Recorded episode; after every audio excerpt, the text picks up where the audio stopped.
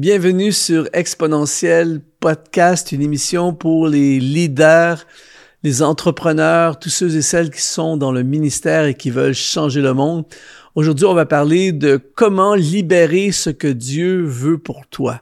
Chacun d'entre nous, on a à l'intérieur de nous quelque chose qui a été déposé par Dieu, une vision, un rêve, un appel, une mission. Et malheureusement, plusieurs personnes contiennent, gardent ces choses à l'intérieur. Et aujourd'hui, au travers de ce podcast, par la grâce de Dieu, on va libérer et je vais t'aider à libérer ce que Dieu a placé en toi. Ce que tu portes à l'intérieur de toi est trop beau, et trop important pour l'humanité. Et euh, j'ose croire que c'est possible. Euh, même au travers d'un simple podcast comme aujourd'hui, j'ose croire que c'est possible de libérer ce que Dieu a mis en toi. Je veux t'offrir aussi, comme je le fais à chaque podcast, je veux t'offrir un accès gratuit à une formation. Cette fois, cette semaine, je veux te donner un accès à une formation qui s'appelle Comment vivre une vie sur mesure pour toi. Si tu écoutes euh, ce podcast en audio podcast, eh bien, c'est simple. Dans peu importe la plateforme sur laquelle tu écoutes ce podcast, eh bien, dans la description, j'ai mis le lien pour que tu puisses rejoindre ce programme. Et si tu es en YouTube vidéo, eh bien, euh, c'est le premier lien qui apparaît dans la description de ta vidéo. Alors, écoute bien ceci. Le diable n'est pas dérangé par ce que tu as fait. Il est surtout dérangé par ce que tu vas faire. Et c'est pour ça que le roi Hérode était déchaîné contre l'enfant Jésus. Il voulait tuer tous les enfants. Il a fait tuer tous les enfants de deux ans et moins pour, pour, pour pouvoir éliminer Jésus. Et quand tu regardes ça dans une perspective où tu comprends pas trop le contexte, eh bien, tu te dis que de quoi était-il menacé? Il n'était pas menacé par le bébé. Il était menacé par le futur du bébé. Ce qui était à l'intérieur de lui menaçait Hérode. Et le diable est menacé par ton futur. C'est pour ça également que le bébé Moïse était menacé par l'empereur qui avait décrété la mort euh, de, des enfants et il avait décrété la mort de Moïse d'une certaine façon. Et mais les parents de Moïse ont vu le futur du bébé, ils ont une, une vision du futur du bébé, et au lieu d'envoyer le bébé à la mort, parce qu'ils avaient une, vision du futur du bébé, ils l'ont mis dans un panier ils l'ont envoyé sur le fleuve, et la destinée est tellement puissante. C'est ça qui est incroyable avec la destinée. C'est que au lieu de mourir, il est entraîné vers le palais du pharaon. Et alors celui qui avait décrété la mort du bébé va devenir celui qui va financer l'éducation du bébé. Ça, c'est la puissance de la destinée. Et c'est pour ça que ce qui est en toi, qui vient de Dieu, ne peut pas être limité, ne peut pas être étouffé et on doit absolument le libérer. Et aujourd'hui, je vais regarder avec toi comment Comment on peut libérer le trésor qui est en toi? Comment on peut libérer ton appel? Comment on peut libérer ta destinée? Comment on peut libérer la mission euh, à laquelle Dieu t'appelle, comment on peut libérer les business qui sont en toi, les livres, les, les musiques, peu importe ce qui est en toi, comment on peut le libérer? la première chose, c'est euh, aligne-toi avec ce que Dieu veut. Ça, c'est une clé fondamentale. L'une des choses qui me frappe énormément, que je, suis toujours épaté de voir ça et, et je me parle à moi-même également quand je te, je te partage ça aujourd'hui, c'est que j'espère de toutes mes forces, je ne veux pas être comme ça, mais il y a un manque de, en anglais, on appelle ça de, de l'awareness, awareness, prise de conscience. Il y a un manque de, d'awareness chez les gens qui font en sorte que les gens, ils voient pas ce qu'ils sont et ils voient pas ce qu'ils sont pas. Et donc, les gens souvent veulent être autre chose que ce qu'ils sont en réalité. Les gens aspirent à des choses pour lesquelles ils ne sont pas euh, paramétrés, précablés.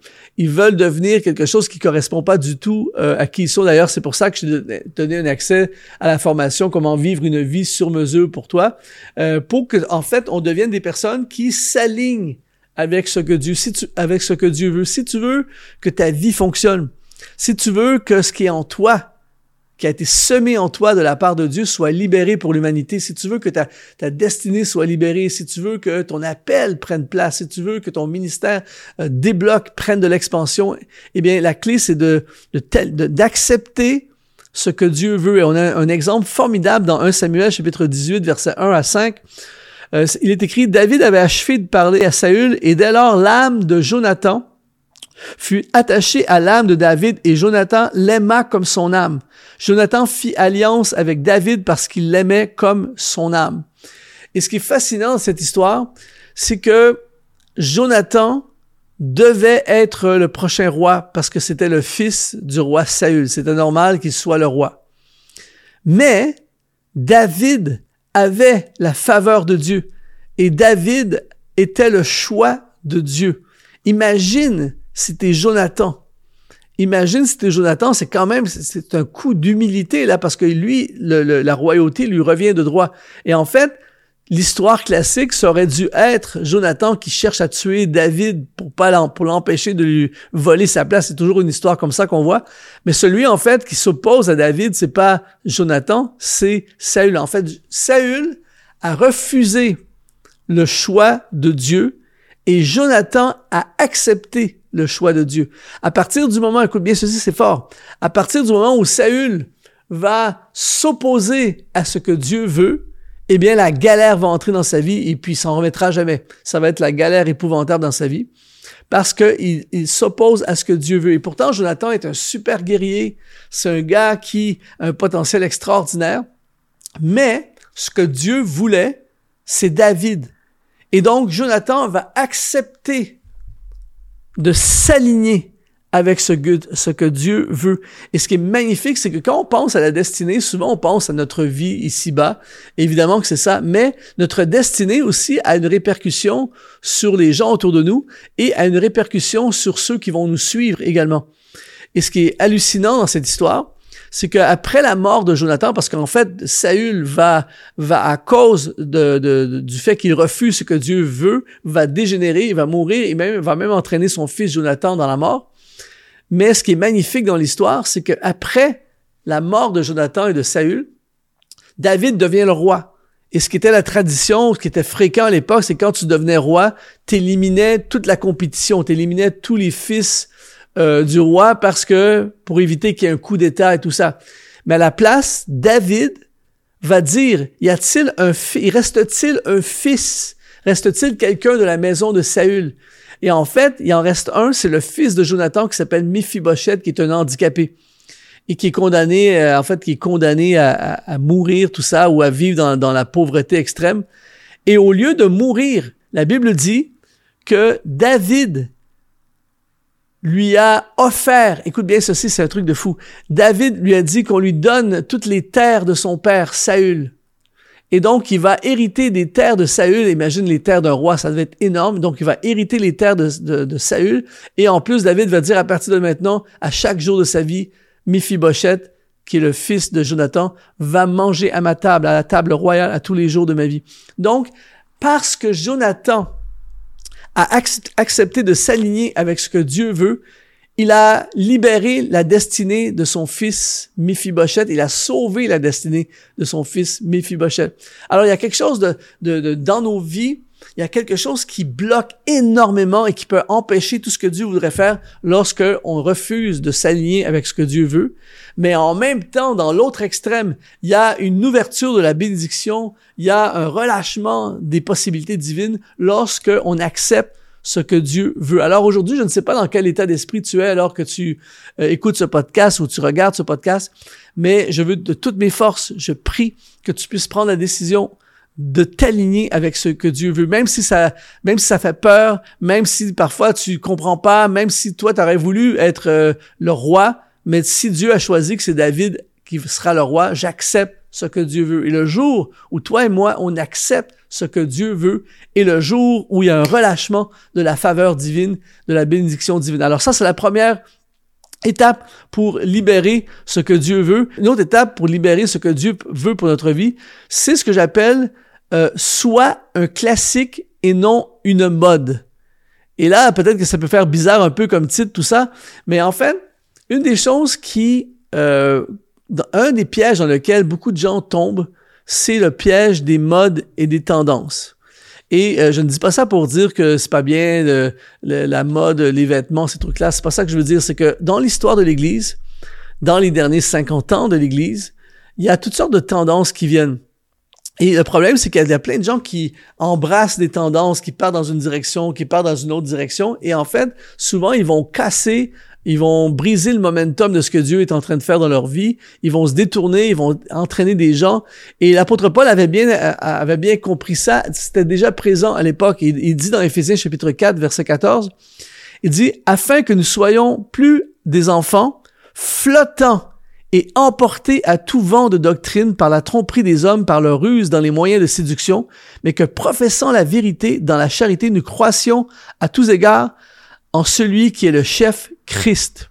Lorsque Paul parle ici de flottant et emporté, il utilise le mot grec euh, pour flotter, le mot périphéro, qui veut dire être littéralement transporté ailleurs. Euh, et, et, en fait, quand tu es transporté, t'es plus dans ce que tu étais, t'es littéralement transporté et t'as plus le contrôle. Et une des tendances, une des choses qui arrive souvent lorsque euh, on, devient, on suit les modes. J'appelle ça les modes chrétiennes, là. C'est-à-dire qu'à un, moment donné, c'est tel truc qui est à la mode. Après ça, c'est tel truc qui est à la mode. Et après, c'est tel truc qui est à la mode. Eh bien, souvent, il euh, y a rien de solide là-dedans. Et j'ai vu ça dans des églises, j'ai vu ça dans des ministères, j'ai vu des ministères complètement renier tout ce qu'ils ont fait pendant des années pour partir dans une tangente. Après ça, j'ai vu des gens euh, complètement laisser tomber des gens sur qui ils avaient des responsabilités, des charges pour pouvoir partir dans une autre tangente, entraîner des gens, créer de la confusion, tout ça. Et une mode, ça passe. Les modes, parfois, ça divise, ça désorganise ça t'éloigne de ton focus, ça t'empêche de construire, ça finit par passer. Alors aujourd'hui, je vais te proposer pour libérer ce que Dieu a placé en toi, pour devenir tout ce qu'il t'appelle à devenir, je t'appelle à devenir un classique. Un classique et non une mode. Construis ton ministère. Fais ce qui marche pour toi. Il y a, des fois, j'ai, au fil des ans, je vois des choses arriver, tout ça. Des fois, on peut, on peut être tenté euh, de se lancer dans, dans toutes sortes de, de tendances, tout ça. Mais le problème, c'est que si c'est pas moi, c'est la mode, mais c'est pas moi. Ça, ça me correspond pas, c'est pas ma mission, c'est pas ce à quoi je suis appelé. Qu'est-ce que ça donne de partir dans cette direction-là? Fais ce qui est classique, fais ce qui te correspond, fais ce que Dieu a prévu pour toi. Garde ton attention sur euh, ce qui est vraiment toi. Et en fait, le, les modes, souvent, c'est des distractions. C'est euh, un échappatoire pour fuir nos responsabilités, pour fuir euh, pour réussir ce qu'on doit faire, il faut être conséquent, faut être persévérant, faut continuer même quand ça te tente pas de continuer. Et des fois, les modes de partir dans toutes sortes de tangentes, ben c'est parfois une fuite. Alors aujourd'hui, j'appelle des gens à devenir des classiques. Un film classique peut être regardé 20 ans plus tard, c'est encore bon 40 ans plus tard. Une chanson classique euh, un livre classique. A des livres, moi je lis des livres qui ont été écrits à 50 ans, tu lis ça encore aujourd'hui, c'est top, c'est bon. La Bible, c'est classique.